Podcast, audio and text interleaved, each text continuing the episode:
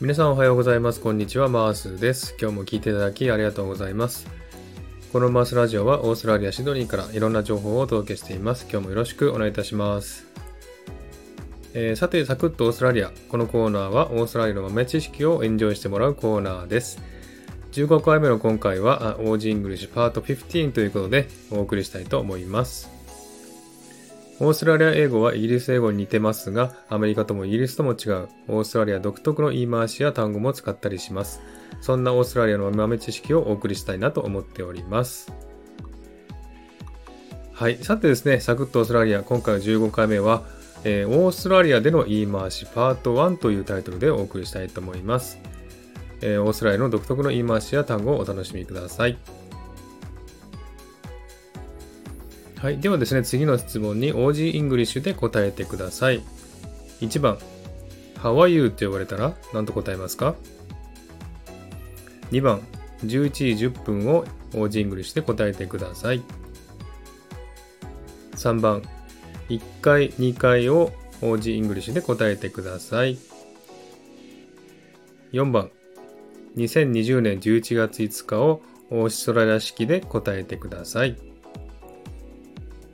さあ皆さん分かりましたでしょうか、えー、では解説したいと思います。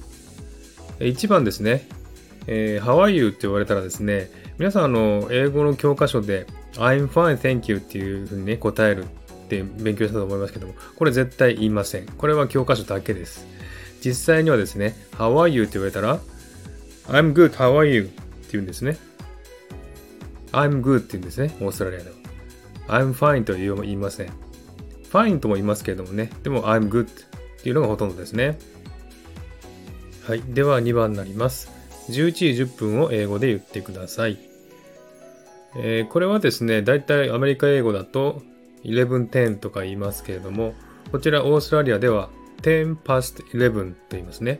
10分の方から先に言うんですね。10 past 11と言います。はい、次に3番ですね。え、1回、2回を英語で言ってください。これはですね、え、普通、ファーストフロア、セカンドフロアって言いますけれども、え、こちらオーストラリアはですね、1階はグランドフロアなんです。グランドフロアと言います。で、2階がファーストフロアなんですね。ですので、ビルの1階はグランドフロア。ですので、G 階と言いますね。2階がファーストフロア。ここが1階なんですね。なので、えー、ちょっとややこしいですけどもね、えー、普通とは違います。ですので、エレベーターで1階に、1階の玄関に降りたいときは、G という階に降りないといけないですね。G 階。グランドフロアの G ですね。ですので、グランドフロア、そしてファーストフロアという順番でなっております。はい。これちょっとややこしいですね。はい。それから4番目ですね。2020年11月5日を英語で言いましょう。これはですね、アメリカだと多分、November 5th, 2020っていう順番だと思うんですね。何月何日何年っていうのがアメリカ式だと思うんです。ですが、オーストラリアは何日何月何年と逆さまからね、言っていきます。ですので、5th November 2020という順番ですね。これちょっと違いますんでね、えー、ややこしいかと思います。はい、こんな感じでね、えー、 Aussie English の言い回しをご紹介しました。えー、おさらいしたいと思います。1番、How are you?Good, thank you, how are you? 2番、10 past 11 3番、Ground floor, first floor. 4番、5th November 2020という感じですね。いかがでしたでしょうか？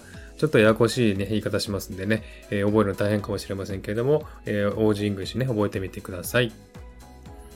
はい。では今日はこの辺で終わりにしたいと思います。最後まで聞いていただきありがとうございました。えー、ハートボタンポチッと押してもらえれば嬉しいです。ではまた次回お会いしましょう。チェアス